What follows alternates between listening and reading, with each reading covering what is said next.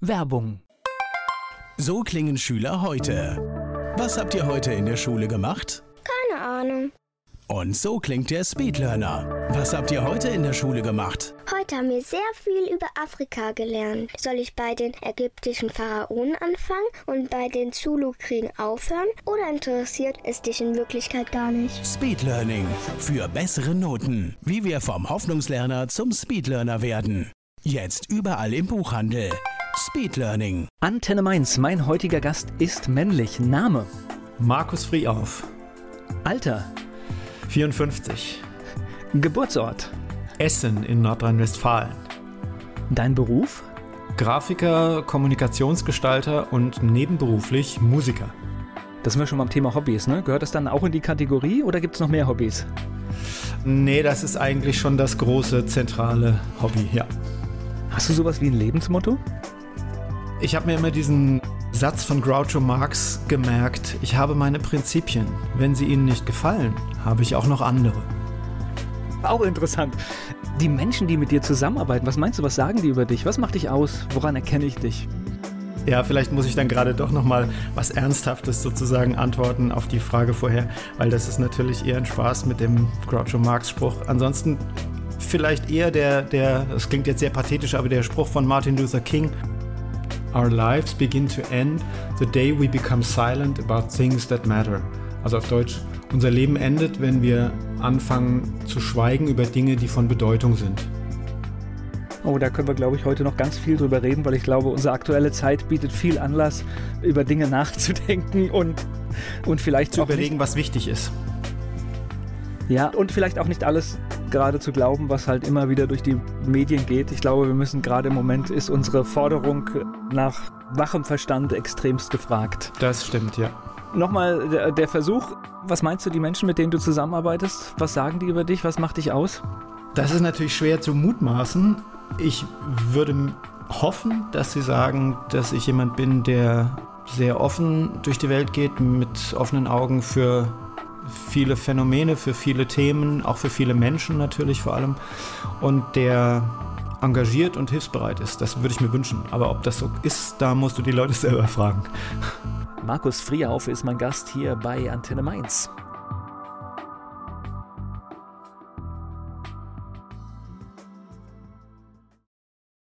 Markus Friehauf ist Grafiker und Musiker und mein Gast hier bei Antenne Mainz. Du bist in Essen geboren, bist du da auch aufgewachsen? Nur bis zum Alter von drei Monaten, dann habe ich mich entschieden, dass ich nach Rheinhessen gehöre. Okay, das heißt, Eltern sind umgezogen, ne? Also ich, Ja, ich glaube, du hast es aktiv nicht entschieden, ja? Nein. Essen, das heißt Verwandtschaft da oder wie, wie kam das? Nicht direkt. Also mein Vater ist in Mainz geboren und in Nierstein aufgewachsen. Mein Elternhaus steht in Nierstein.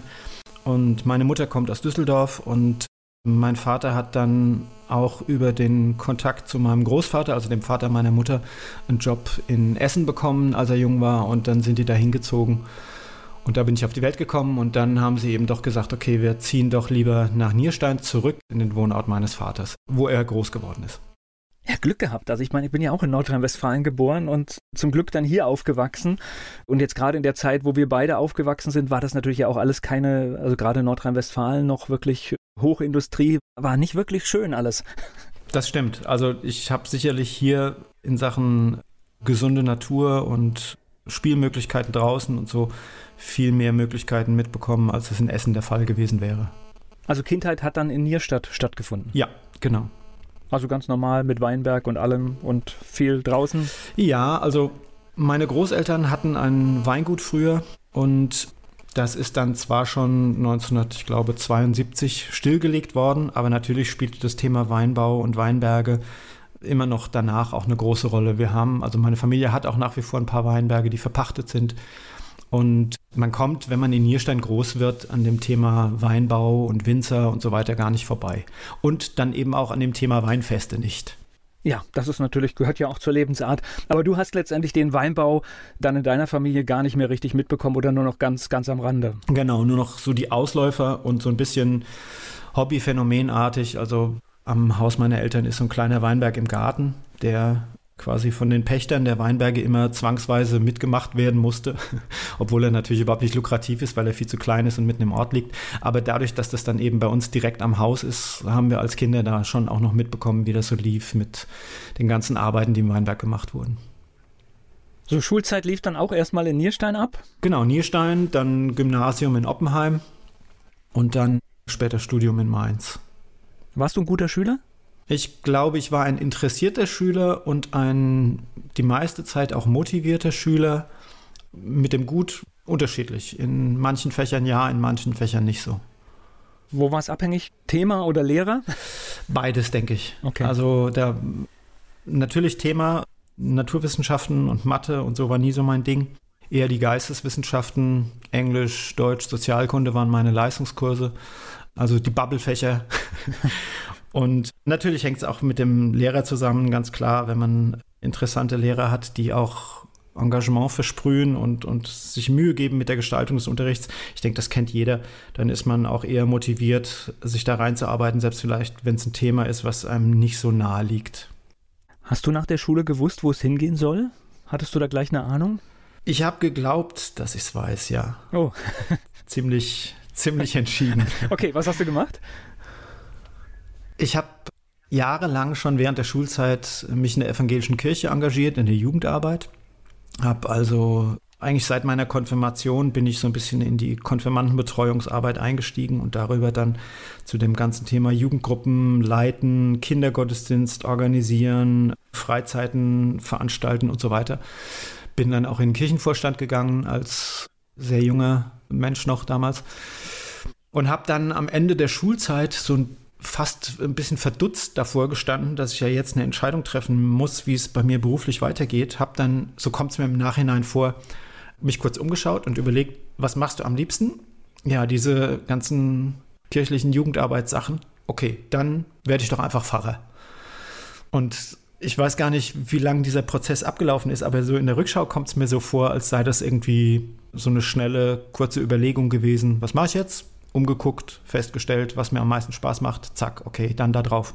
Später habe ich so gedacht, ich hätte natürlich mit der gleichen Überlegung auch darüber nachdenken können, ob ich nicht Sozialpädagogik studiere oder Religionspädagogik oder irgendwie nochmal was ganz anderes, was ja auch im gleichen Arbeitsspektrum dann sich hätte abspielen können. Aber damals bin ich nicht auf den Gedanken gekommen, da hat die sozusagen die religiöse Komponente doch auch eine zu große Rolle gespielt und für mich war dann irgendwie klar, ich will Pfarrer werden und demzufolge Theologie studieren.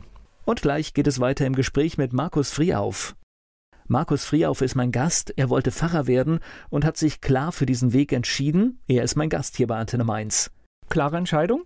Das hört sich jetzt aber schon ein bisschen kritisch an, wie du eingestiegen bist. Das heißt, irgendwann hast du gemerkt, es ist doch nicht der Weg? Es war schon der Weg, aber er hat halt viele unerwartete Kurven und Abzweigungen. Und ich bin mit dieser Entscheidung nach wie vor sehr im Reinen und sehr glücklich. Aber das Erste, was mal passiert ist, war, dass ich angefangen habe zu studieren. Und am Anfang des Theologiestudiums steht ja dann das Erlernen der klassischen Sprachen, in denen die biblischen Texte geschrieben sind, also Hebräisch, Griechisch und Latein. Den Anfang gemacht hat das Hebräisch bei mir und das hat mich total fasziniert. Ich habe dann für mich völlig unvermutet gemerkt, dass das eine Sprache ist, die völlig anders strukturiert ist als unsere Sprachen, die wir so kennen. Und dahinter steckt ein völlig anderes Menschenbild, eine völlig andere Anthropologie und ein anderes, eine andere Weltanschauung. Und das zu entdecken war unglaublich spannend. Und ich habe dann tatsächlich auch den größten Teil meines Studiums mit Alttestament-Themen zugebracht, weil ich das unglaublich spannend fand. Das heißt, das Erste, was passiert ist, war mal, dass der Berufswunsch ein bisschen nach hinten gerückt ist das Studium, was am Anfang eher die Durchgangsstation für mich war, damit ich Pfarrer sein kann, wurde erstmal zum Selbstzweck. Und ich habe gedacht, wow, das ist ja spannend, da stürzt du dich jetzt mal rein. Und das hat dann einige Jahre angehalten und ich habe mit viel Spaß studiert, aber eben überhaupt nicht ergebnisorientiert und auch überhaupt nicht geplant, sondern einfach nur nach Lust und Neigung. Und ja, dann hat sich so die nächste große Weggabelung schon wieder angedeutet. Also ich war dann eigentlich so in der, in der Phase, wo meine Kommilitonen sich in Lerngruppen begeben haben und auf das Examen zugesteuert sind. Also beim Theologiestudium ist es so, dass es sehr wenig verschult. Man macht innerhalb des Studiums ein paar Proseminare und Hauptseminare und schließt die auch jeweils mit Arbeiten ab natürlich. aber es gibt keine, wie im Medizinstudium zum Beispiel, so Zwischenprüfungen, die man dann abhaken zur Seite legen kann und wenn man alle diese Teilprüfungen gemacht hat, ist man durch oder so. Sondern im Theologiestudium ist wirklich so, die Prüfung ist das Examen am Ende. Und vorher sind eigentlich keine wesentlichen Prüfungen, die Sprachen vielleicht ausgenommen. Das heißt, ich habe relativ lange studieren können, ohne unter irgendwelchem Prüfungsdruck zu stehen. Und meine Kommilitonen haben dann peu à peu angefangen, sich aufs Examen vorzubereiten. Und ich dachte so ein bisschen, äh, hm, solltest du vielleicht auch, oder? Parallel dazu habe ich aber in den, ich weiß nicht, fünf Jahren dieser letzten Phase des Studiums quasi schon ein anderes Hobby entdeckt, was mich damals sehr, sehr intensiv beschäftigt hat. Und das war der faire Handel. Ich weiß nicht, ob dir das Stichwort was sagt. Ja, klar. Weltläden, früher sagte man dritte Weltläden oder eine Weltläden, heute heißen sie fast alle Weltladen. Und ich habe, das war 1983, in Nierstein mit ein paar Freunden, auch im Rahmen der evangelischen Kirche, einen Weltladen gegründet. Das war damals so. Also ich wollte gerade sagen, das ist natürlich logischerweise auch die Verbindung zu dem ganzen Kirchlichen, weil ich glaube, die, genau. Kirchen, die Kirchen waren da ja ganz vorne und früh mit dabei und auch heute genau. erlebe ich das ganz oft noch, dass solche Einrichtungen auch in Trägerschaft von Kirchen sind. So ist es, ja. Also das ist ein großes Thema in kirchlichem Kontext und viele Gruppen haben da eben auch ihre Bezüge zur Kirche. Aber auch nicht alle, muss man sagen. Naja, jedenfalls habe ich dieses Thema fairer Handel und gerechter Umgang mit Produzenten der Erzeugnisse, die wir in unserem täglichen Leben so konsumieren, Kaffee, Tee, Schokolade und so weiter. Das habe ich entdeckt und das hat mich unglaublich gefesselt und ich fand das sehr, sehr spannend und auch sehr wichtig und habe mich da ehrenamtlich sehr stark engagiert. Erst lokal im Weltladen in Nierstein, dann regional in der gerade beginnenden Vernetzung der Weltläden in Rheinhessen. Da hatten wir dann so regelmäßige Treffen der Ehrenamtlichen. Dann auch auf Bundesebene. Da gab es zu der Zeit noch keinen Dachverband oder keine übergreifende Dachorganisation. Es gab zwei unterschiedliche Ansätze dazu, die aber beide ziemlich marginal waren. Also es war eigentlich eine ziemlich unbeackerte Wüste. Und ich war dann einer von denen, die sich da ehrenamtlich darum bemüht haben, das ein bisschen besser zu vernetzen und zu koordinieren. Und diese Sache ist während dieser, ja, ich schätze fünf Jahre, der letzten fünf Jahre meines Studiums immer wichtiger geworden und hat auch so in meiner Wertschätzung einen immer größeren Raum eingenommen. Und parallel dazu ging etwas anderes nach unten, nämlich der Eindruck, dass ich, wenn ich als Pfarrer in einer ganz normalen Gemeinde arbeite, die Möglichkeiten habe, von denen ich als Jugendlicher geträumt habe. Also das sah in der Rückschau doch alles sehr viel einfacher und netter und unterhaltsamer aus, als es sich dann mir im Laufe des Studiums peu à peu dargestellt hat. Ich habe gemerkt, ein Pfarrer ist eigentlich in weiten Teilen seiner Tätigkeit sowas wie ein Gemeindemanager oder auch ein Baumanager, je nachdem, mit wie viel Baulast die Gemeinde, die Kirchengemeinde gesegnet ist. Es war damals bei uns ein Riesenthema, das Pfarrhaus musste saniert werden, die Kirche musste renoviert werden und so weiter. Und ich habe dann gemerkt. Ist ja ganz viel Verwaltung. Ja, ne? unglaublich. Ist, es ist daher auch ganz viel Verwaltung, ja klar. Unglaublich. Und ich habe dann gemerkt, wie frustrierend das für unsere damaligen Pfarrer war, so wenig Zeit für die Kerntätigkeit des Verkündigens und der Seelsorge zu haben und so viel Zeit aufbringen zu müssen für Verwaltung, Organisationen, rechtlichen Kram, so, ja. Und das hat mich natürlich ein bisschen abgeschreckt, weil ich gemerkt habe, okay, das ist jetzt nicht so der Beruf ist nicht so, wie er sich dir vorher von außen dargestellt hat. Der ist eben nicht nur Jugendgruppenleiten, sondern der ist auch ganz vieles andere. Und ich muss auch sagen, parallel dazu kam noch ein weiterer Aspekt oder ein weiterer Streif sozusagen. Das wird jetzt ein bisschen sozusagen theologischer, dass ich gemerkt habe, es ist nicht so leicht für mich, wie ich es mir am Anfang vorgestellt habe, in einer Gemeinde meine religiösen Überzeugungen in Form von Predigt oder persönlicher Ansprache anderen Menschen zu vermitteln. Ich habe immer mehr gemerkt, das war kein Rückgang meiner Religiosität, das nicht. Aber ich habe immer mehr gemerkt, das ist ein extrem persönliches Thema. Und es ist eigentlich ein Thema, über das ich mich mehr und mehr schwer tue, mit anderen Menschen zu reden, weil es so persönlich ist. Ich möchte nicht in die Situation kommen, dass es mein Job ist, jeden Tag und in jeder Situation meines beruflichen Lebens über diese religiöse Dimension meiner Existenz auch zu sprechen. Ich bin da komplett bei dir. Ich kann das, ich kann das wirklich nachvollziehen, weil diese Geschichte, ich meine, jeder denkt mal über den Sinn alles nach, wenn Dinge passieren. Warum ist das so? Und es sind zum Teil ja dann auch sehr, ja, fast zum Teil schon intime Prozesse, die da in einem vorgehen. Ja, und absolut. Und das mag man manchmal vielleicht mit engen Freunden oder mit engen Familienangehörigen besprechen, aber ich kenne das für mich auch. Es gibt auch Dinge, die möchte ich mit niemandem besprechen. Die mache ich dann tatsächlich ganz bewusst mit mir selbst aus. Ja, genau. Gleich geht es weiter im Gespräch mit Markus Friehauf. Markus Friehauf hat uns sehr eindrücklich geschildert, warum er Zweifel an seiner Berufswahl bekam. Er ist mein Gast hier bei Antenne Mainz. Du hast festgestellt, dass du eigentlich nicht über deine Religiosität sprechen wolltest. Da ist es dann natürlich eine Situation, wenn ich in einem persönlichen, privaten Kontakt mit jemandem merke, okay, jetzt ist es mal angebracht oder möglich oder wäre schön, über mein Verhältnis zu Gott, über meinen Glauben, über meine religiösen Gefühle zu sprechen. Das ist sehr selten sowas, dass ich dieses Gefühl hatte, dass das jetzt angebracht wäre. Und auf der anderen Seite dann in der Situation des Pfarrers zu sein, von dem erwartet wird, dass er ständig zu diesem Thema was sagt. Ja, ich habe zu der Zeit sehr viel Sören Kierkegaard gelesen, dänischer Existenzphilosoph, und der kam im Laufe seines Lebens immer mehr zu der Erkenntnis, dass, so meint er, es schlechterdings nicht möglich ist, die Religiosität, die man in sich trägt, anderen Menschen zu vermitteln. Der hat am Ende die Konsequenz gezogen zu sagen, das ist in mir drin und das ist meine persönliche Sache mit Gott oder wie auch immer die Menschen dann dieses Gegenüber nennen mögen. Aber das ist nichts, was ich jemandem anderen auch nur verständlich machen könnte. Das ist nicht intersubjektiv, also das ist rein subjektiv in mir drin. Interessanterweise hat er dann trotzdem darüber gepredigt. Okay. Was ich einen ganz witzigen, fast selbstironischen Zug finde, ja, weil wenn es so subjektiv ist, dann macht es eigentlich auch gar keinen Sinn mehr, darüber zu predigen. Aber jedenfalls, diese Gedanken haben mich sehr stark beschäftigt. Ja, zeigt aber vielleicht auch nur die Hilflosigkeit, die wir dann tatsächlich mit diesem Thema Glauben dann manchmal auch haben, oder? Natürlich, ja. Ja, ja. und das kann auch, glaube ich, gar nicht anders sein, denn das ist eine Dimension unsere Existenz, wenn wir sie denn spüren. Das ist ja auch unbenommen, wenn es Menschen gibt, die sagen, ich spüre sowas nicht. Ob es dann gar nicht da ist, ist eine andere Frage. Aber wenn wir es spüren, dann ist es doch so, dass wir spüren es. Und das ist ja genauso mit Gefühlen. Du kannst auch, so sehr du in jemanden verliebt sein magst, du kannst dieses Gefühl nicht transportieren zu jemand anderem, dass der sagt, ah ja, jetzt verstehe ich's.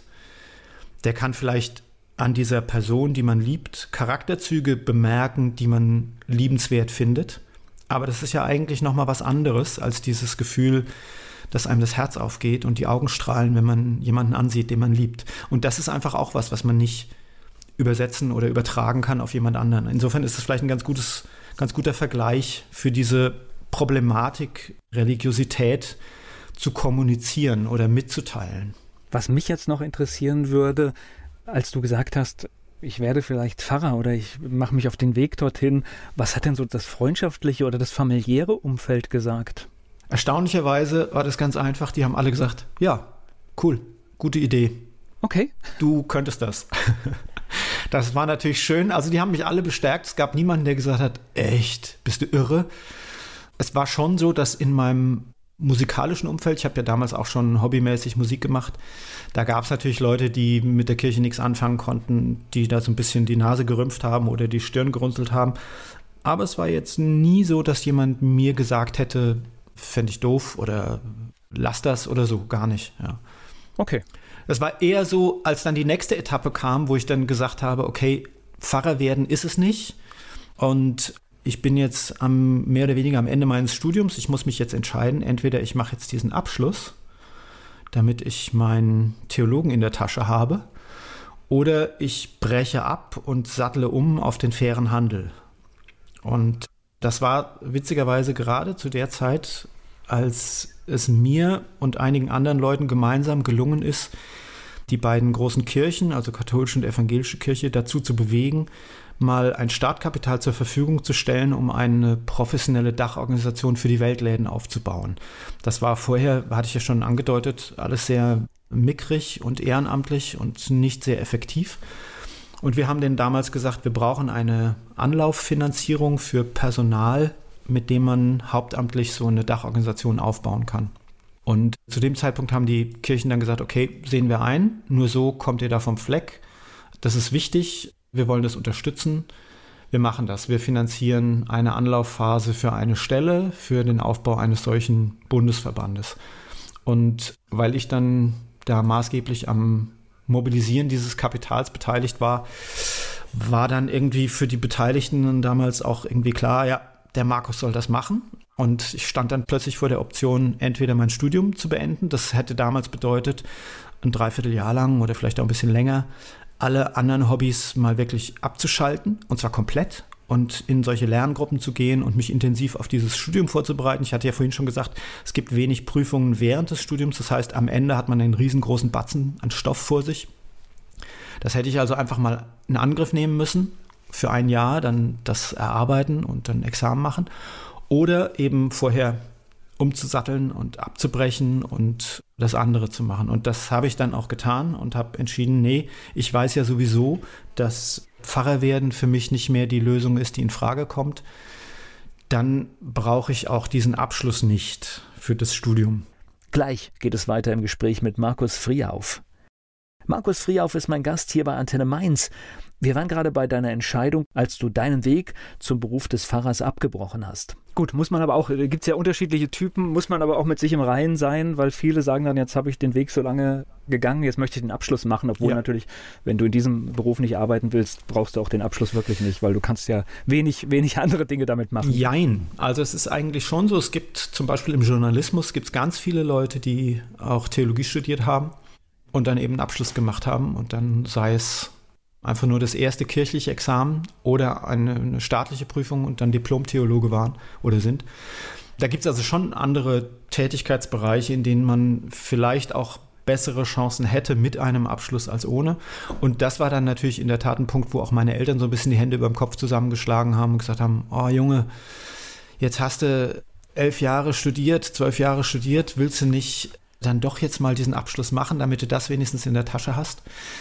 Und ich konnte das schon nachvollziehen und ich hätte es vielleicht auch gemacht, wenn es nicht bedeutet hätte, wie gesagt, ein Dreivierteljahr lang alles andere abzuschalten. Und das wollte ich zu dem Zeitpunkt nicht. Dann wäre auch diese Gelegenheit, in den fairen Handel hauptberuflich einzusteigen, natürlich nicht mehr gegeben gewesen. Und deswegen habe ich dann gesagt, nee, ich nutze jetzt diese Gelegenheit und hoffe darauf, dass ich darüber mir ein berufliches Standbein verschaffen kann, was mich dann länger trägt. Und ich wusste damals auch, dieses Thema Weltläden, fairer Handel wird mich definitiv länger als zehn Jahre faszinieren und ich kann mir gut vorstellen, da drin mein gesamtes berufliches Leben zu verbringen. Also du hast leider jetzt in mir hier so, so ein Typ, also ich kann das absolut nachvollziehen, was, was du da gemacht hast, weil ich hätte auch, wenn ich sage, das wird nicht mehr meine berufliche Perspektive, ich hätte sofort die Entscheidung dann getroffen und zu sagen, nein, ich brauche da nicht mehr lernen. Also ich bin da komplett, komplett bei dir. Ich hätte es genauso gemacht. Danke. Ja, weil es ist einfach dann ein, ein Prinzip, wenn ich jetzt sage, ich habe hier noch ein Jahr Lernen vor mir, ich weiß aber, ich will das alles gar nicht mehr, dann ist mir dieses Jahr für die neuen Dinge und für die anderen Dinge wichtiger als ja. jetzt dieses vermeintliche Papier, genau. das man hat. Ja, ich verstehe das Abschluss, aber ich habe in meinem Leben gelernt, schon ein Jahr nach dem Abschluss guckt letztendlich keiner mehr drauf. Ja, das ist so und das habe ich vorher im Grunde so ähnlich schon mal bemerkt im Abitur. Vor dem Abitur dachte ich, oh, das ist eine super wichtige Hürde, die du nehmen musst und die du gut nehmen musst, weil davon hängt ganz viel ab. Und das stimmt natürlich, wenn man einen NC-Studiengang eingehen möchte, klar, dann kommt es einfach auf die Abi-Note an. Aber das ist eigentlich der einzige Fall, wo die Abi-Note überhaupt irgendeine Relevanz hat. Ja. Danach hat sich kein Schwein mehr dafür interessiert, wie gut ich in Mathe oder in Englisch oder in Sozialkunde war. Das hat keinen mehr interessiert. Also ich hatte hier an dieser Stelle auch schon Leute, die sind später in der Medizin gelandet und waren am Anfang auf der Hauptschule. Mhm. Äh, wenn du den Weg gehen möchtest, dann findest du die Energie und, und alle möglichen Querbestrebungen, auch dorthin zu kommen, egal was für einen Abschluss du hast. Und deswegen glaube ich, wir bewerten das alles viel, viel zu hoch. Also der Wunsch und die Energie, die ist viel, viel größer, die in der Sache stecken ja, muss. Ja, und das ist ja eigentlich, ist es ja eine sehr schöne Sache, weil es ja auch im Grunde bedeutet, Berufsbiografien sind viel offener, als man früher so gedacht hat. Und es gibt, also natürlich gibt es mit Sicherheit soziale Barrieren, also dass die Chance, einen akademischen Studiengang einzugehen, geringer ist, wenn du nicht aus einem Akademikerhaushalt kommst. Darüber gibt es ja massenhaft Studien und das ist sicher nach wie vor ein großes Problem. Aber dass die prinzipielle Offenheit nach vorne so groß ist, dass jemand eben nochmal was völlig anderes machen kann als das, was sich in seinem Abi oder in seinen Leistungskursen angedeutet hat oder nochmal was völlig anderes machen kann, als was er studiert hat. Das finde ich ist ein, ein großer Schatz ja, das, ist, das Problem ist ja gerade bei dieser sozialen Barriere, wenn das ein Haushalt ist, in dem halt gewisse Abschlüsse nicht erreicht wurden, dann wird ja leider halt auch das ein bisschen vorgelebt. Das sehe ich sehr oft, das reicht ja oder damit kannst du das machen. Genau. Und das sind ja die Dinge, eigentlich müsstest du ja viel mehr den Willen und ich sag mal, auch ein schlechtes Abitur ist letztendlich nachher ein Abitur. Ja, natürlich, natürlich. Ja. Und gibt sich mit den Jahren. Es geht gleich weiter im Gespräch mit Markus Frieauf. Markus Frieauf hat die Dachorganisation der deutschen Weltläden aufgebaut. Darüber spreche ich jetzt mit ihm hier bei Antenne Mainz. Das heißt aber, du hast dann diese, diese Geschichte aufgebaut? Genau. Äh, diese Organisation? Ich, ja, ich bin quasi der erste hauptamtliche Dachorganisation der deutschen Weltläden gewesen. 1900, äh, lass mich überlegen, 97. Jawohl, 1997 im April. Und zunächst mal es gab damals gar keine Geschäftsstelle und sowas, weil das eben alles rein ehrenamtlich organisiert wurde. Zunächst mal hat dann die Geschäftsstelle des neuen Verbandes sich in Nierstein niedergelassen, weil es einfach so war, dass ich da wohnte und dann haben wir hier ein kleines Büro gemietet und im Laufe der Jahre ist das dann gewachsen. Wir sind dann 99 mit Hilfe von EU-Zuschüssen expandiert auf drei Stellen und nach Mainz gezogen in ein größeres Büro und als ich 2007 ausgestiegen bin aus dem Job des Geschäftsführers beziehungsweise später Marketingreferenten des Weltladendachverbandes hatten wir zehn Hauptamtliche. Also das war schon, glaube ich, sagen zu können, eine ziemliche Erfolgsgeschichte. Wir haben eine, glaube ich, über zehn Jahre sehr gute Arbeit gemacht. Und der Weltladendachverband ist heute aus der Szene des fairen Handels nicht mehr wegzudenken und ist da einer der zentralen Player und spricht wirklich für die überwiegende Masse der Weltläden und Fairhandelsgruppen in Deutschland. Und da ist ja tatsächlich viel zu wenig, aber es ist wirklich eine Menge passiert. Ja. Wir achten, glaube ich, im täglichen Einkauf insgesamt immer noch zu wenig auf faire Produkte. Absolut. Aber tatsächlich, dass auch sich Discounterketten mittlerweile zumindest mal temporär mit fairem Handel beschäftigen, glaube ich, ist ein ganz gutes Zeichen. Das ist eine große, große positive Entwicklung. Und auch wenn es, wie du sagst, immer noch natürlich ein viel zu kleiner Anteil ist, auch ein zu kleiner Marktanteil, muss man trotzdem sehen, dass die Zahlungen, die dadurch an fairen Erlösen an Kleinbauern im Süden geflossen sind, enorm gewachsen sind dadurch. Ja. Das heißt, ganz, ganz viele Kleinbauern konnten von diesem Modell profitieren, die früher, vor 15, 20 Jahren, nicht davon profitieren konnten, weil der Marktanteil viel zu gering war. Naja, und wir verändern, ich sag mal natürlich nicht für, für viele Menschen, aber für eine konkrete Gruppe verändern wir massiv, wenn wir faire Produkte kaufen, massiv das Leben. Absolut. Weil einfach dort ganz anderes Wirtschaften und ganz anderes Leben, ganz andere Bildung möglich wird. Ja, natürlich. Und was man auch nicht übersehen darf, die Existenz von fair gehandelten Produkten, gerade auch im Supermarkt, üben natürlich etwas aus, was man so in den Fachkreisen als komparativen Druck bezeichnet. Also das ist einfach ein Vergleich und dass der normale Kaffee, in Anführungszeichen normale Kaffee, nicht fair gehandelt ist, wird dadurch viel deutlicher, dass nebendran ein Kaffee steht, von dem man sagen kann, der ist explizit fair gehandelt. Das wirft automatisch ein Licht auf den anderen, dass man dann fragt, ja, was ist denn dann mit dem?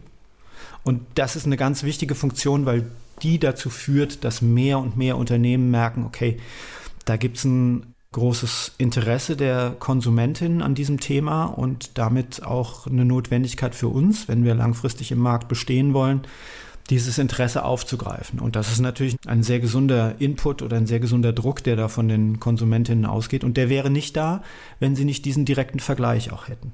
Und ich finde gerade jetzt die heutige Zeit, ich meine, wir haben, viele von uns haben jetzt auch Probleme und Existenzängste, aber vielleicht sollten wir auch diese, diese Situation mal nutzen, um nachzuvollziehen, wie vielen Menschen es auf der Welt tagtäglich so geht, dass sie nicht wissen, wie der nächste Monat läuft und nicht wissen, dass irgendein System, wenn es auch schlecht ist und wenn es auch löchrig ist, aber irgendein System fängt mich auf. Genau. Das hast du in vielen Ländern der Welt nicht. Ja, absolut. Und das muss man wirklich gerade jetzt in diesen Zeiten auch nochmal sich klar machen.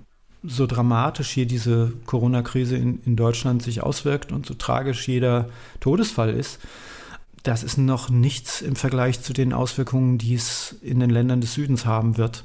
Und da ist mir auch, muss ich sagen, recht Angst und Bange davor, wenn ich mir vorstelle. Also wir wissen jetzt schon von unseren Produzenten im Süden, dass da zum Teil dramatische Auswirkungen sind.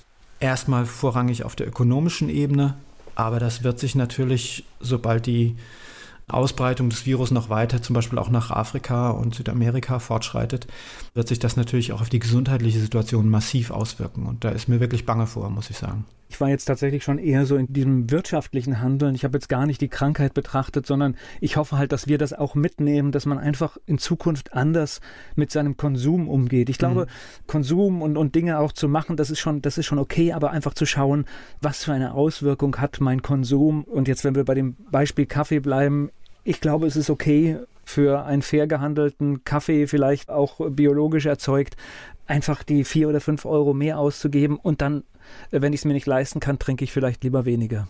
Ja, finde ich auch. Andererseits muss man auch dazu sagen, witzigerweise ist es ja gar nicht mal so, dass fair gehandelter Kaffee teurer sein muss, ja, oder relevant teurer sein muss.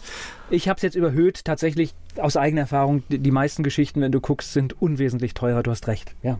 Ja, ja. Und das ist natürlich, die, dieses Problem wird immer kleiner, je mehr Leute fair gehandelte Produkte kaufen. Ja, denn es ist wirklich das reine Mengengerüst, was da das Problem darstellt. Also die Tatsache, dass die Grundkosten für dieses Modell sich einfach auf eine viel kleinere Zahl von Kaffeepackungen verteilen müssen. Und wenn da die Big Player einsteigen und das eben auch ordentlich machen, auch mit dem Fairtrade-Siegel, was es ja gibt für die kommerziellen Händler, dann wird sich dieser Mehrpreis, der den Bauern gezahlt wird, am Endverkaufspreis nur noch minimal auswirken. Und ich finde es halt schade, weil tatsächlich dem Einzelkonsumenten, klar, der kommt sich klein vor, aber uns ist es gar nicht bewusst, was wir eigentlich für eine Macht haben. Was weiß ich, wenn 10.000 etwas machen, dann ist das schon eine ganz enorme Macht. Absolut, absolut, ja. ja. Und dessen sollten wir uns Tag für Tag bewusst machen. Das stimmt. Und gleich geht's weiter im Gespräch mit Markus Friehauf. Markus Friehauf wollte Pfarrer werden, hat dann den Dachverband für die Weltläden aufgebaut und was danach bei ihm kam, darüber reden wir jetzt hier bei Antenne Mainz. 2007 war dann für dich eine berufliche Neuorientierung? Ja, genau. Ich habe in den letzten Jahren, in denen ich beim Weltladen Dachverband gearbeitet habe, schon schwerpunktmäßig das ganze Thema Marketing und Kommunikation und auch Grafik und so bearbeitet. Das ist so ein bisschen zu mir gekommen wie die Jungfrau zum Kind. Ich war eigentlich ursprünglich jemand, der sich sehr stark mit den Inhalten beschäftigt hat und nicht so sehr mit den Formen. Und dann war es einfach so, in diesem größer werdenden Team in der Geschäftsstelle des Weltlanddachverbands hatte niemand so richtig Bock auf diese ganzen Layout-Arbeiten und Rundschreiben, Gestalten und so. Dann ist es bei mir gelandet, weil ich am ehesten daran ein bisschen Spaß hatte. Und dann habe ich damit angefangen. Und je mehr ich darin gewurstelt habe, desto größer wurde meine Begeisterung dafür und desto mehr habe ich auch verstanden, wie wichtig zur Vermittlung der Inhalte die attraktive Verpackung ist. Und naja, es bringt dir gute Inhalte, bringt dir nichts, wenn die Verpackung schlecht ist. Genau, weil es einfach niemand wahrnimmt und niemand Lust drauf hat, sich damit zu beschäftigen. Wir sind schon wieder beim Konsum. Ich kann schon wieder den Bogen machen. Das heißt, ein Konzern, der vielleicht auch nicht immer ethisch korrekt handelt, macht über die gute und wertige Verpackung verdammt viel weg. Ja, ja, so ist es. Also ja. es gibt ja durchaus auch zum Beispiel, weil wir beim Kaffee gerade waren, es gibt ja durchaus Kaffeekonzerne, die Werbung damit machen, wo man irgendwie den angeblichen Qualitätsmanager des Konzerns, der natürlich irgendein Model ist, durch die Plantage laufen sieht und ein glücklicher Kaffeebauer läuft nebenher und die werfen Kaffeebohnen in die Sonne und schauen sich an, welche glänzende Farbe die haben und so weiter, ja. Das ist natürlich total romantisiert, aber das ist genau der Gedanke. Wir signalisieren, wir haben eine ganz persönliche Beziehung zu unseren Lieferanten, kennen die alle beim Vornamen. So, ja. Und man versucht das aufzugreifen, was der faire Handel tatsächlich tut und lässt nur den unangenehmen Aspekt weg, diesen Kleinbauern auch faire Preise zu bezahlen. So, ja. Okay. Also Verpackung spielt eine große oh Rolle. Und Werbung und Marketing ist einfach ein zentrales Thema, nicht nur für kommerzielle Konzerne, sondern auch für ja, gute Anliegen. Jeder, der was transportieren will, sollte sich Gedanken machen, wie er das verpackt und wie er es kommuniziert, mit welchen Bildern, mit welchen Texten, mit welcher Art von Sprache und so weiter. Und das Thema hat sich. Du siehst ja, jede Hilfsorganisation, ja, natürlich. jede Hilfsorganisation hat mittlerweile heute eine Abteilung, die sich mit diesen Dingen befasst und ich glaube, es ist auch einfach, weil wir, wir sind ja überkommuniziert, es ist notwendig, sonst funktioniert es nicht. Absolut wir arbeiten so, also, also wir ticken so als Menschen. Ja. Wir nehmen Dinge natürlich zunächst mal vom Äußeren her wahr. Und wenn das Äußere interessant ist, dann gucken wir uns das näher an. Ja. Und wenn wir Glück haben, entdecken wir dann auch die eine oder andere Perle in nicht so glänzender Schale. Aber dazu muss erstmal ein Anlass da sein, genauer hinzusehen. Und das ist halt doch in den meisten Fällen einfach die Verpackung und die Gestaltung und die Präsentation und der Slogan und so weiter. Das hast du dann alles übernommen. Diese ganzen Dinge haben sich dann so mehr oder weniger auf meinem Schreibtisch gestapelt und ich habe total Spaß daran gefunden, das zu machen und mich dann entsprechend auch fortgebildet in dem Bereich.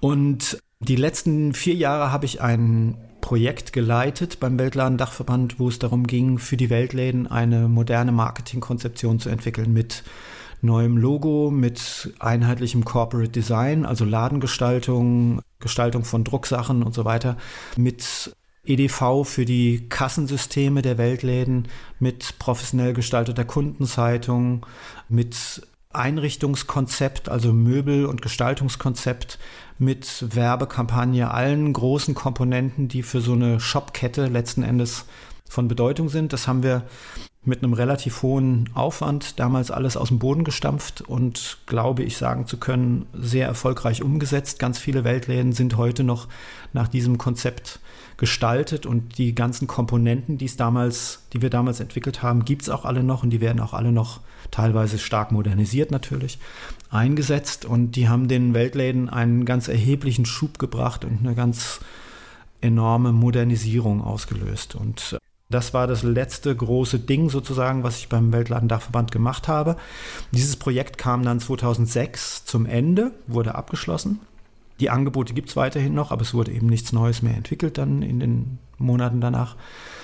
Und ich habe mich so ein bisschen gefragt, okay, was mache ich jetzt? Wie geht es jetzt weiter? Damals war dann auch die Stellensituation beim Weltladendachverband unklar und es war nicht klar, ob von den oder wie viele von den zehn Angestellten weiter aus eigenen Mitteln sozusagen fortfinanziert werden könnten, also weiter bezahlt werden könnten.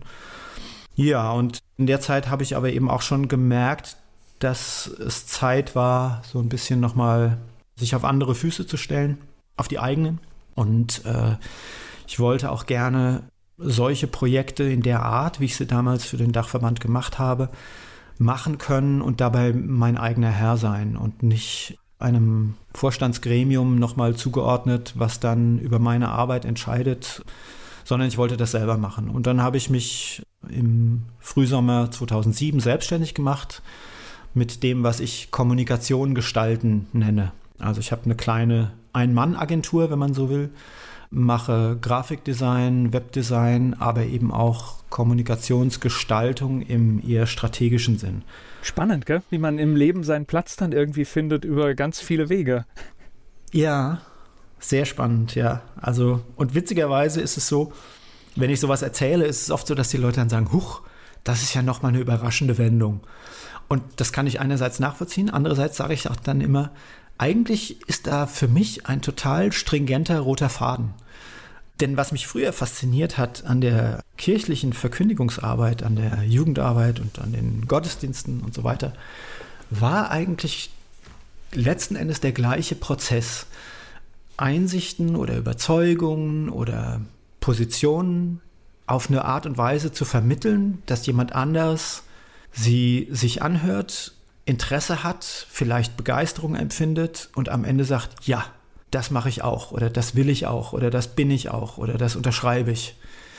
Das ist im Grunde kein Prozess, der sich so von der Struktur her wesentlich verändert hätte. Es sind andere Themen und andere Instrumente, so, aber der eigentliche Vorgang, der Kernvorgang ist nach wie vor der gleiche. Gleich geht's weiter im Gespräch mit Markus Friehauf.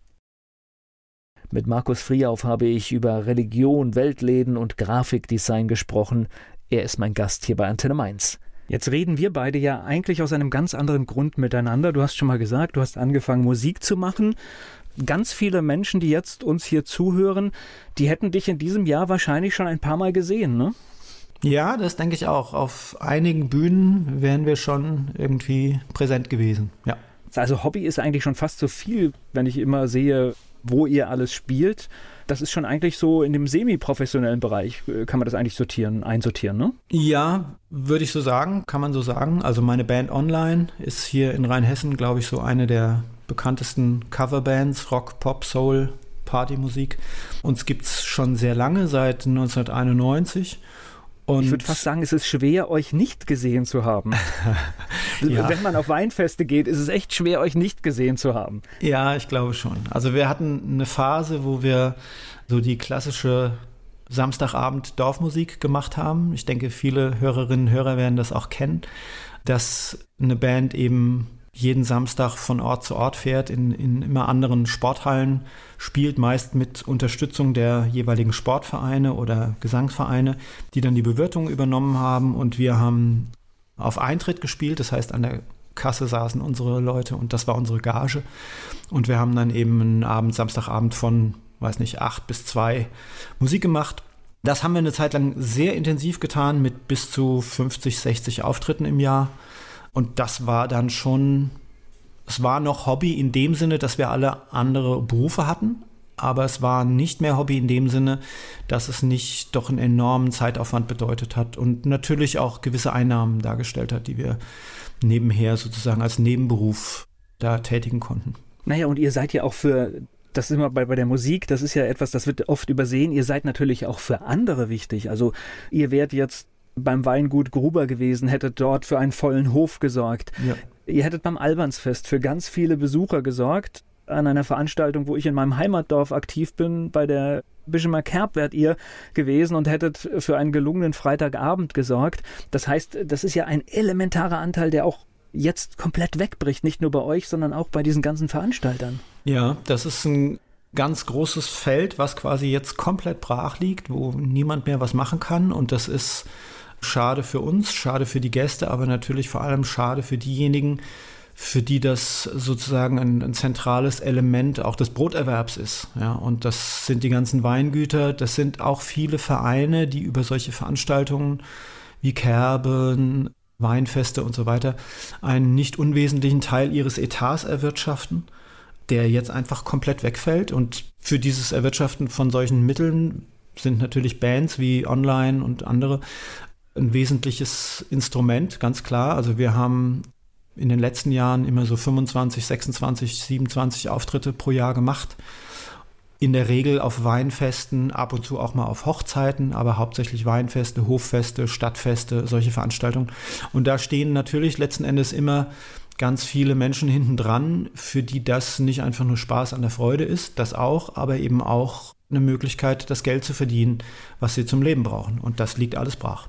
Und jetzt sage ich mal, es ist bei euch weitestgehend in der Band so, es ist ein Hobby, aber natürlich klar, es ist auch Geld, das euch trotzdem fehlt. Also ja. ich kann mir vorstellen, auch als Selbstständiger freut man sich über eine zweite Einnahmequelle, auch wenn, wenn sie hobbyistisch ist. Aber ich weiß, bei euch in den Reihen gibt es auch jemand, der sieht das anders, ne? Ja, also für uns alle, wie gesagt, ist es der Nebenjob, mit Ausnahme unseres Saxophonisten, für den ist es der Hauptjob. Der lebt überwiegend vom Live-Musik machen ist auch noch in anderen Bands natürlich aktiv und in Orchestern und Big Bands und so weiter. Hat also insofern schon ein bisschen mehrere Standbeine, aber es sind alles Standbeine, die jetzt komplett weggehauen sind, weil eben keine Veranstaltungen durchgeführt werden können und diese Leute eben komplett auf Veranstaltungen angewiesen sind. Bei unserem Bassisten ist es nochmal so ein, so ein Mittelding der lebt komplett von der Musik, aber auch mit den beiden Standbeinen Live-Musik machen, also selber spielen und auf der anderen Seite unterrichten. Und das Unterrichten geht zum Glück mit gewissen Einschränkungen noch. Das heißt, da hat er noch ein Einkommen.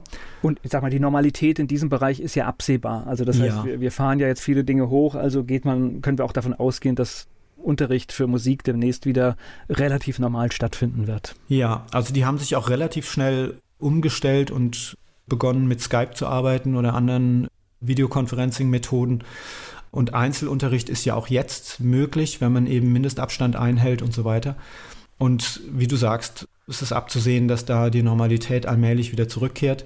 Und für ihn ist es eben das eine Standbein. und daneben das Live-Spielen und für den Marc, unseren Saxophonisten, ist wirklich, ja, 95 Prozent der Einnahmen sind weggebrochen. Das ist schon sehr bitter.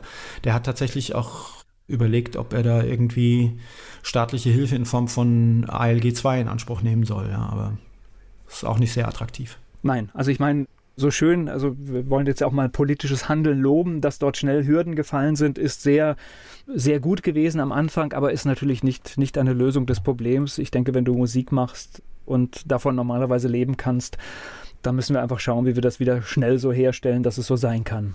Ja, das kommt dazu, dass bei diesen ganzen enormen Fördermaßnahmen, die da jetzt losgetreten wurden, das ist ja schon ein riesiges Volumen und ich bin auch der Auffassung, dass unsere Regierenden da alles in allem einen relativ guten Job machen und sich sehr bemühen. Trotzdem gibt es da eine zentrale Lücke oder mindestens eine zentrale Lücke und das ist die, dass Solo-Selbstständige einen Zuschuss bekommen können, aber nur für ausgefallene Betriebskosten oder für nicht finanzierbare Betriebskosten. Das heißt, wenn du durchlaufende große Posten hast, die regelmäßig anfallen, die Miete eines Raumes, eines Ateliers, oder eines Büros, ein Fuhrpark oder irgendwas, dann kannst du für diese Ausgaben Zuschüsse verwenden. Die Zuschüsse kannst du aber nicht verwenden für den privaten Lebensunterhalt. Nur ist es so, dass gerade Künstler, Musiker, Musikerinnen aber auch andere Künstler und überhaupt Solo-Selbstständige, auch zum Beispiel der ganze große Bereich der Tontechniker, der liegt mir da auch irgendwie am Herzen. Das sind alles Leute, die haben keine hohen Betriebskosten. Die haben keine Büros, die haben in der Regel auch nicht unbedingt gemietete Ateliers oder Proberäume. Die arbeiten überwiegend, so wie ich, im Homeoffice ohnehin schon. Das heißt, die haben relativ wenig feste Betriebsausgaben, die sie geltend machen können und bei denen geht der Großteil der Einnahmen direkt in den Lebensunterhalt. Wenn jetzt diese Einnahmen praktisch von jetzt auf gleich auf null oder wenige Prozent runtergefahren werden, weil keine Veranstaltungen mehr durchgeführt werden, haben die erstens das Problem, dass ihnen der private Lebensunterhalt wegbricht, also die Finanzen dafür, und zweitens das Problem, dass sie von den Zuschüssen aber auch nicht profitieren können, weil sie die nur für Betriebsausgaben benutzen dürften. Das heißt, da ist echt eine Lücke im System. Diese Leute, ich habe also gerade hier auch in Nierstein noch mit einem Freund gesprochen, der als Bassist arbeitet, der sieht es genauso. Für den ist auch quasi kompletter Betriebsstillstand und damit kompletter Einnahmeausfall. Und das ist ein großes Problem.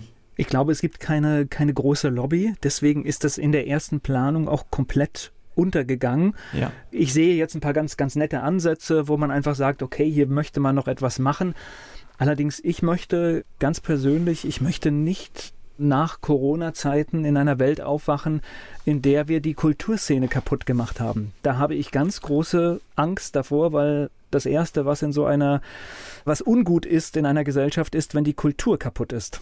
Ja, absolut. Und das ist auch so ein bisschen die Gefahr bei diesen ganzen Überlegungen, was ist systemrelevant. Das ist natürlich eine richtige und wichtige Überlegung, dass die Bereiche, die sozusagen für die elementaren Funktionen unseres Zusammenlebens erforderlich sind, dass die eine große Priorität genießen sollten. Ganz klar, ja. Also der medizinische Sektor, die ganzen Ordnungseinrichtungen und so weiter. Völlig unbestritten, dass das höchste Priorität hat. Der Fehler, den man dabei schnell macht, ist eben wirklich zu denken, naja gut, Kunst und Kultur ist ja in dem Sinn eher ein Luxusgut, kann man auch mal ohne. Und wenn das eben zu so einer Schädigung der Substanz führt, dann haben wir da langfristig Folgeschäden, die sich gesellschaftlich, sozial, glaube ich, viel negativer bemerkbar machen, als man das zuerst so denkt. Und ich habe einen völlig neuen Blick auf unser wirtschaftliches Handeln bekommen seit den letzten Wochen. Natürlich sind alle Menschen, die jetzt Tag für Tag dafür, wie, wie man so schön sagt, äh, da sind, dass der Laden läuft, sind wichtig. Tatsächlich bin ich jetzt dazu gekommen, jeder, der seine Familie und sich selbst ernährt, ist aus meiner Sicht systemrelevant. Ja, natürlich. Das sind ja auch Systeme. Und das sind keine anderen Systeme als die des gesamtgesellschaftlichen Kontexts. Da geht es um das ordentliche und menschenwürdige Zusammenleben von Menschen. Ja, und jemand, der mit welchem Job auch immer seine Familie ernährt, ist für dieses System Familie systemrelevant. Absolut. Ja, weil er sichert sie ab, er schafft Werte, er konsumiert auch. Also ich sag mal, das ist natürlich so ein Dilemma. Wir sind halt eine Gesellschaft, die konsumieren muss, damit das irgendwie alles so funktioniert. Das müssen wir vielleicht ein bisschen neu steuern, neu, neu planen. Aber es gehört natürlich zu unserem Wohlstand und zu unserem Lebensprinzip dazu, dass wir uns darauf verlassen, dass andere Dinge für uns etwas machen, was wir nicht so gut können. Und das Natürlich. hat hervorragend funktioniert und das müssen wir auch erhalten. Ja, absolut. Also an diesem, das ist ja das Grundmodell der arbeitsteiligen Wirtschaft. Ich mache was und mache andere Dinge nicht, die ich dafür von anderen kaufe. Das ist, denke ich, unumstößlich, aber dafür braucht man eben die Funktionsfähigkeit all dieser kleinen Teilsysteme und nicht nur von einigen wenigen Grundfunktionen. Gleich geht's weiter im Gespräch mit Markus Friehauf. Markus Friehauf würde ohne Corona momentan öfter mal auf der Bühne stehen mit seiner Band Online. Er ist mein Gast hier bei Antenne Mainz. Jetzt bist du ja beruflich eigentlich auch im Nebenberuf sehr doch in diesem kreativen Bereich unterwegs. Und das weiß ich jetzt auch von vielen Leuten, die, die im grafischen Bereich machen. Auch da fehlt ganz oft die Wertschätzung für die Arbeit. Ne? Also ich glaube, da hast du es auch nicht ganz so einfach. Ich muss ehrlich sagen, es ist mir schon fast unangenehm, aber ich glaube, ich bin da wirklich privilegiert. Mir geht es so gut wie eh und je. Also ich habe keine merklichen Umsatzeinbußen seit der Corona-Krise. Ich habe keinen einzigen Kunden verloren. Ich habe ein Projekt von einem Kunden, der gesagt hat, das müssen wir jetzt verschieben. Da ging es um Messeausstattung, also Messebau, also Standgestaltung und so weiter, weil halt einfach keine Messen stattfinden. Okay, volles Aber das ist auch kein finanziell sehr umfangreiches ja. Ding. Das heißt, das trifft mich nicht besonders. Und ansonsten ist bei mir wirklich mindestens so viel Arbeit wie vor Corona, teilweise eher mehr, weil natürlich viele Webseiten jetzt umgebaut werden müssen, weil manche Kunden auch anders arbeiten als vorher und das Veränderungen für die Webseiten mit sich bringt. Also ich habe jetzt zum Beispiel die Webseite von einem Café in Bad Kreuznach umgebaut, weil die jetzt nicht mehr das Café öffnen dürfen und wir haben jetzt gemeinsam überlegt, dass sie einen Abholservice machen, wo sie erst ein bisschen skeptisch waren, aber ich habe ihnen dann ein bisschen zugeredet und das läuft jetzt auch sehr gut. Dafür mussten wir dann die Webseite ein bisschen umgestalten. Also es gibt sogar teilweise eher mehr Arbeit für mich und ich bin mir bewusst, dass ich da enorm Glück habe und, und sehr privilegiert bin im Vergleich zu vielen meiner Kollegen aus dem ganzen Freelancer- und, und Kreativbereich, bei denen es auch sehr schwierig aussieht. Also da muss ich sagen, toi toi toi, mir geht's sehr gut. Ich glaube aber, es ist sogar, so wie ich dich jetzt hier in diesem Gespräch kennengelernt habe, es ist etwas mehr als Glück, weil das sind natürlich auch gewachsene Beziehungen. Und wenn ich natürlich in Zeiten, wo es allen gut geht, feste und stabile Beziehungen, auch Geschäftsbeziehungen aufgebaut habe, dann halten die natürlich auch in einer Krise. Ja, das ist sicher ein großer Faktor und das ist auch was, was glaube ich jetzt vielen Leuten bewusst wird. Also, dass wir mehr als früher in Netzwerken denken müssen und leben müssen. Und die Römer hatten so ein zwei Grundprinzipien das alte römische Reich. Das eine war das Pacta sunt servanda. Verträge sind einzuhalten. Das heißt, was man mal verabredet hat, das hält man auch ein. Und das andere Prinzip war das Do ut des, also nehmen und geben, geben und nehmen. Also die Gegenseitigkeit von Leistungen und Hilfestellungen. Und ich glaube, das ist was, was wir jetzt auch gerade merken, dass das von großer Bedeutung ist. Also ich habe eine Freundin, die hat ein Reisebüro, bei der sieht es ganz dramatisch aus, weil die die ganze Stornierungsarbeit hat. Das heißt, die hat doppelte Arbeit. Die hat erst die Reisen verkauft. Jetzt muss sie die ganze Arbeit nochmal machen in Form der Stornierung. Und sie muss die Provisionen zurückzahlen, die sie von den Reisegesellschaften für den Verkauf der Reisen bekommen hat. Das heißt, doppelte Arbeit, null Einnahmen. Das ist eine total dramatische Situation. Die Reisebüros gehören. Und laufende Kosten. Ja, genau. Lau genau. Laufende Kosten. Das ist ja das, das Fatale. Also ich sag mal, wenn du stornieren musst, das ist schon schlimm, wenn du Dinge zurückbezahlen musst. Aber die Kosten laufen natürlich ja, weiter. Ja. Miete und die ganzen genau. Systeme. Genau. Und wenn du es nicht alleine schaffst, hast du einen Mitarbeiter, den kannst du nicht in Kurzarbeit schicken, sondern den brauchst du, weil sonst kriegst du das nicht abgearbeitet. Genau, die hat zwei Teilzeitkräfte in ihrem Reisebüro und hat natürlich auch ganz stark das Gefühl der Verantwortung für die. Ja? Und, und das, ich weiß, dass sie das sehr drückt und dass sie alles tut, was irgendwie möglich ist, damit die ihren Job nicht verlieren. Und das ist eine ganz dramatische Situation und das ist zum Beispiel so eine Sache, da ist mir klar geworden, okay, wenn ich das nächste Mal mit online in Robinson Club fliegen will, was wir zweimal im Jahr eigentlich so machen, in, an Ostern und im Herbst, dann werde ich den Flug nicht über Skyscanner buchen oder über Lufthansa kommen oder so, sondern dann werde ich zur Britta ins Reisebüro gehen und den Flug da buchen. Weil ich einfach gemerkt habe, diese ganzen kleinen Strukturen, die zerfallen, wenn wir die ersetzen durch letzten Endes das Internet, also Online-Commerce. Ja, also ich habe tatsächlich, also nur zu diesem, zu diesem Beispiel, wir denken ja auch immer, wenn wir irgendeine Geschichte im Internet nutzen, dass wir günstig fahren. Also ich habe von einem Hotelier mal den Tipp bekommen, benutze nicht diese große, diese großen Portale, diese Hotelbuchungsportale. Mit den drei du, Buchstaben. Ist egal welches. er hat zu mir gesagt, du tust dem Hotelier einen Gefallen und der Tarif ist noch günstiger, wenn du schaust, wo ist das Zimmer frei und dann rufst du direkt beim Hotel an und sagst, ich habe gerade bei XY gesehen, Sie haben noch ein freies Zimmer, kann ich das bei Ihnen buchen? Und du kriegst es günstiger angeboten als auf diesen Plattformen und alle haben bei diesem Deal einen Gewinn gemacht, weil die Provision frisst mehr als den Nachlass, den du direkt bekommst. Ja, ja.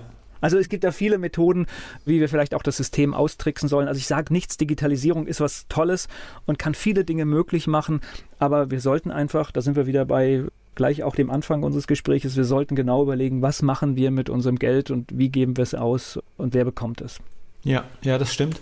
Und ich glaube, da gibt es viele Wege und da gibt es viele Dinge, die sinnvoll sind. Und alles hat seinen Platz. Also auch der Onlinehandel hat seinen Platz. Und wir haben ja jetzt gerade in Zeiten der Kontaktbeschränkungen auch gemerkt, dass die gute und problemlose Versorgung durch Lieferdienste mit Online-Bestellung auch ihre Vorteile hat. Ja, also das ist, muss man immer abwägen. Aber jedenfalls ist mir halt deutlich geworden, ich kann gerade im ländlichen Raum, wenn ich im ländlichen Raum arbeite und letzten Endes auch davon lebe, dass hier Leute sind, die mir Arbeit geben, also Kunden, die mir Arbeit geben als Kommunikationsdesigner, dann äh, bin ich auch darauf angewiesen, dass diese Strukturen intakt sind. Denn wenn die nicht intakt sind, dann ist da auch für mich irgendwann keine Arbeit mehr. Und dann habe ich vielleicht noch Kunden in Posemuckel oder in Hamudistan, aber nicht mehr hier in Rheinhessen. Ja. Und das ist schon auch eine Sache, die ich jetzt in diesen Tagen neu gelernt habe, dass man da wirklich mehr, und ich glaube, so geht es vielen, dass man mehr aufeinander achten muss und die lokalen Strukturen vielleicht auch ein bisschen stärken muss, soweit das möglich ist. Ich glaube, es ist an einigen Stellen, also ich habe bei den Buchhandlungen gesehen, in Bodenheim und Niederolm, wie schnell die halt umgestellt haben und dann haben die sofort einen Partner gefunden, eine Apotheke oder einen Drogeriemarkt, die gesagt haben, natürlich dürft ihr eure Sachen bei uns hinstellen, damit die Leute das abholen können. Und ich glaube, das ist etwas bei allem Mist, der da passiert ist. Ich glaube, das müssen wir mitnehmen. Ja. Einfach zu schauen, dass wir miteinander immer mehr erreichen als gegeneinander. Und auch wenn vielleicht irgendeiner in dem Spiel ein bisschen größeren Vorteil hat, das müssen wir, glaube ich, hinnehmen, solange alle einen haben. Ja, das denke ich auch. Und man muss, glaube ich, lernen, was ich auch so im privaten Bereich schon, schon lange Zeit irgendwie entdeckt habe. Auf lange Sicht gleicht sich das alles irgendwann aus. Also es macht gar nichts, wenn ich jetzt irgendwie einem Freund einen Gefallen tue, der größer ist als das, was er mir im Gegenzug tut, weil irgendwann kommt der Zeitpunkt, da ist es umgekehrt. Und dann wenn das gut läuft, wird er völlig selbstverständlich mir eine Leistung erbringen oder mir helfen bei was, was sehr viel größer ist als das, was ich ihm dann in dem Moment bieten kann. Also man darf dann, glaube ich, nicht zu pedantisch auf den Moment gucken, sondern man muss einfach sehen, von so einem intakten Netzwerkdenken, von so einem intakten gegenseitigen Helfen haben letzten Endes alle was.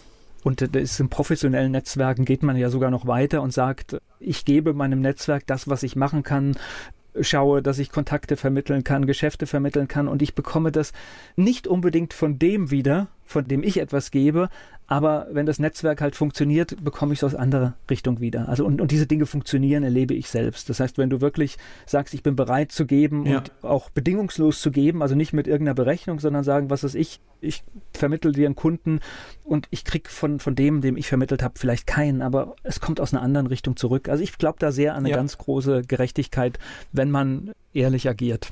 Ja, das glaube ich auch, weil das ja auch was ist, was dann als ja, ich will jetzt nicht sagen Charakterzug, aber doch als Merkmal auch nach außen sichtbar wird. Ja, dass man merkt, okay, das sind Leute, die engagieren sich, die sind achtsam, die gucken um sich, was ist rechts und links neben mir und gucken nicht nur aufs eigene Interesse. Und das zahlt sich, glaube ich, langfristig aus. Das sehe ich auch so. Gleich geht's weiter im Gespräch mit Markus Friehauf. Markus Friehauf von der Band Online ist zu Gast hier bei Antenne Mainz. Wann meinst du, stehst du wieder auf einer Bühne?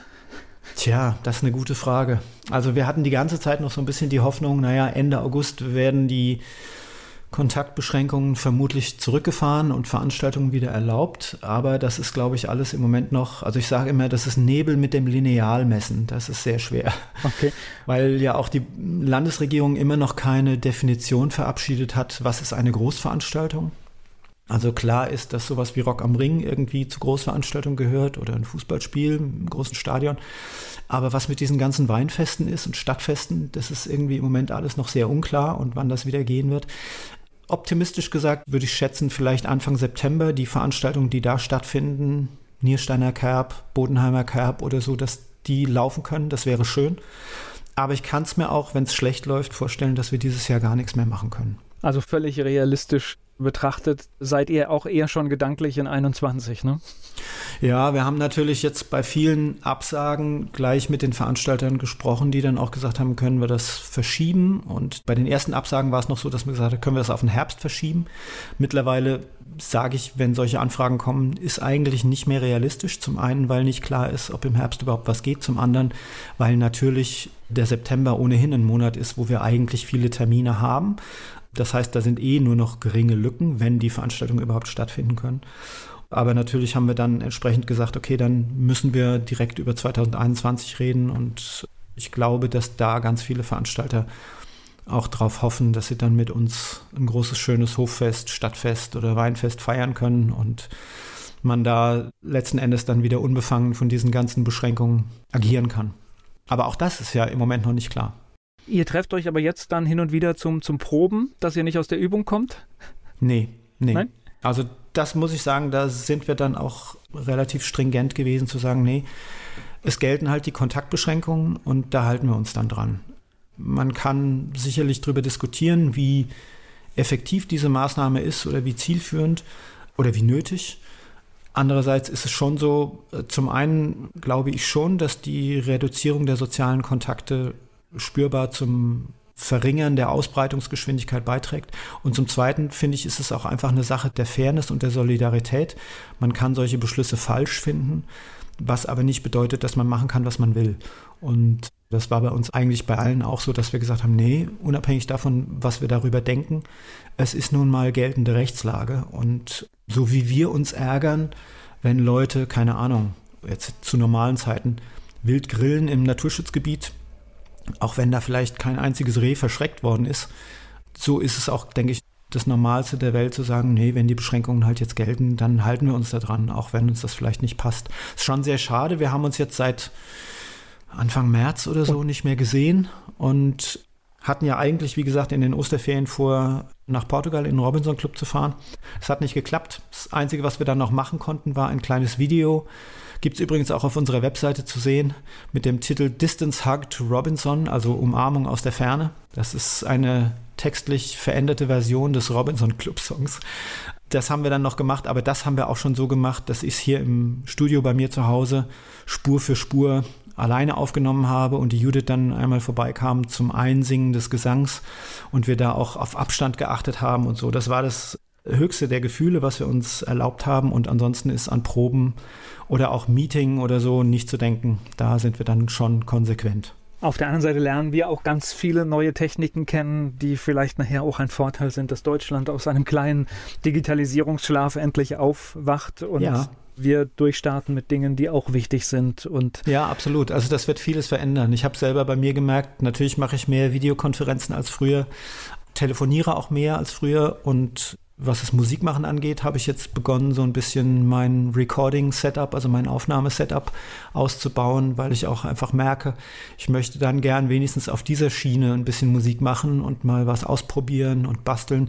Aber das ist natürlich im Moment bei mir einfach nur Spaß und rumexperimentieren. Und wenn ich jetzt sehe, dass zum Beispiel von der Landesregierung sind jetzt gerade letzte Woche nochmal neue Fördertöpfe gestartet worden für Kulturschaffende, wo es auch die Möglichkeit gibt, solche Projekte zu bezuschussen. Aber das setzt natürlich voraus, dass du da wirklich auch absehbar was komponieren, produzieren, gestalten kannst, was hinterher irgendwie einen, ja, einen wirklichen Wert und darstellbar ist.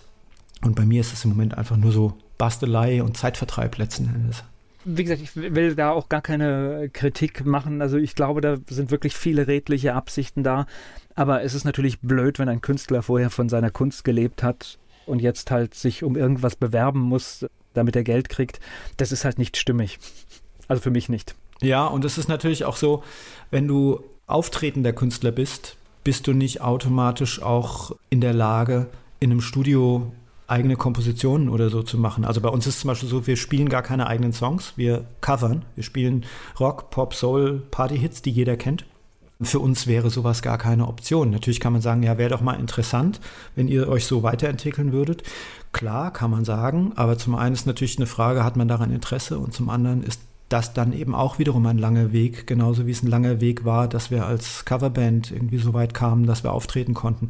Und das ist nichts, was man aus der Tasche ziehen kann und sagen kann, okay, wir können jetzt nicht auftreten, dann machen wir doch einfach mal eine CD. Ja, so einfach ist es leider nicht. Nein, ihr habt euch ja auch zu Local Heroes, sage ich mal, auch, auch entwickelt. Viele kennen euch, viele wissen, wenn online auf dem Plakat steht, das ist Garant für, für eine gelungene Veranstaltung. Und da sind wir tatsächlich an dem Punkt, das kann man nicht übertragen. Und ich, jetzt weiß ich nicht, wenn ihr jetzt eine eigene CD macht, dann wäre das vielleicht ein schönes Projekt für euch. Aber das wäre natürlich nichts, wo man in der Musikindustrie sich sofort durchsetzen kann. Also genau. Also es wäre ein völlig anderes Business und man würde von vorne anfangen. Ja, ja. Und es geht schon, im Grunde geht es schon da los. Wir haben jetzt natürlich auch überlegt, weil wir nichts live machen können, machen wir so ein Streaming, machen wir ein Konzert übers Internet. Wir haben uns dann dagegen entschieden, weil zum einen auch das, glaube ich, nicht ohne Verstoß gegen die Kontaktregeln möglich ist. Man kann einfach nicht jeden Musiker zwei Meter entfernt vom nächsten Musiker aufstellen. Ähm, das lässt sich gar nicht durchhalten. Und zum Zweiten, weil wenn man das so machen will, dass das irgendwie optisch ansprechend ist und dass die Leute das gerne sehen, ist der Aufwand auch wieder so enorm, dass das einfach in keinem, keinem Verhältnis steht. Ja, das muss man ganz ehrlich sagen. Da sind wir, glaube ich, auch nochmal in einer ganz anderen Situation als richtig prominente Künstler, für die natürlich jetzt ein Streaming, vielleicht sogar auch ein kostenpflichtiges Streaming, eine Möglichkeit ist, nochmal ein bisschen Geld zu verdienen. Das mag sein. Ja. Wobei die meisten verschenken es ja sogar im Moment, ja. was ich auch kritisch finde, weil auch das wirft ein blödes Licht auf Kunst, weil es entsteht so der Eindruck, es, es wäre alles umsonst und frei und, und dieser Eindruck darf eigentlich gar nicht entstehen. Und jetzt müssen wir mal ehrlich sein, eine erfolgreiche amerikanische, was weiß ich, Lady Gaga mit ihrer Nummer, die sie da macht, die macht das ja natürlich nicht, weil sie keine Einnahmen hat, sondern weil sie auch in den Zeiten, wo sie nicht präsent sein kann, natürlich ihr, ihr Name, ihre Marke medial ausnutzt, damit sie durchstarten kann, wenn es weitergeht. Ja. Das ist ja eine Berechnung und das hat ja wenig, wenig mit Kunst zu tun, das ist Geschäft. Exakt. Genau, das ist reines Marketing. Das ist Marketing. Ich sage jetzt, ich muss auch in der Krise sichtbar sein. Ich kann nicht auf Konzerte, ich kann nicht in TV-Shows auftreten. Also mache ich irgendeine Aktion, wo ich sichtbar bin und verbinde das dann noch mit einer Spendenaktion. Das ist alles schön, aber eigentlich ist es Marketing. Ja. Und auf der anderen Seite muss ich dann wiederum sagen, dann bin ich doch froh, dass ich diese Form des Marketings nicht brauche, weil in dem Moment, wo wieder Weinfeste stattfinden und Hoffeste und Stadtfeste und so weiter, die Veranstalter auch wieder auf uns zukommen werden, weil sie uns einfach als bewährten Partner kennen. Und dann werden wir wieder auf einigen dieser Bühnen stehen und die Leute werden das gut finden. Und da tut es der Tatsache keinen Abbruch, dass wir dann vielleicht vorher ein Vierteljahr auch nicht übers Internet irgendwie präsent waren. Das schadet uns nicht. Ja. Das ist dann wiederum schon, schon fast wieder ein Vorteil.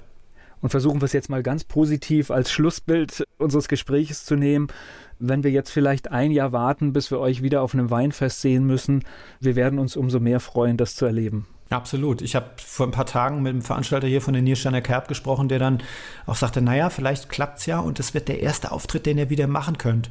Und da habe ich dann auch gesagt, wenn das passiert, dann kannst du aber glauben, dass die Band explodiert vor Spielfreude. Das wird ein Spaß. Und dann drücken wir mal die Daumen, dass es so kommt. Ich bedanke mich für die Zeit.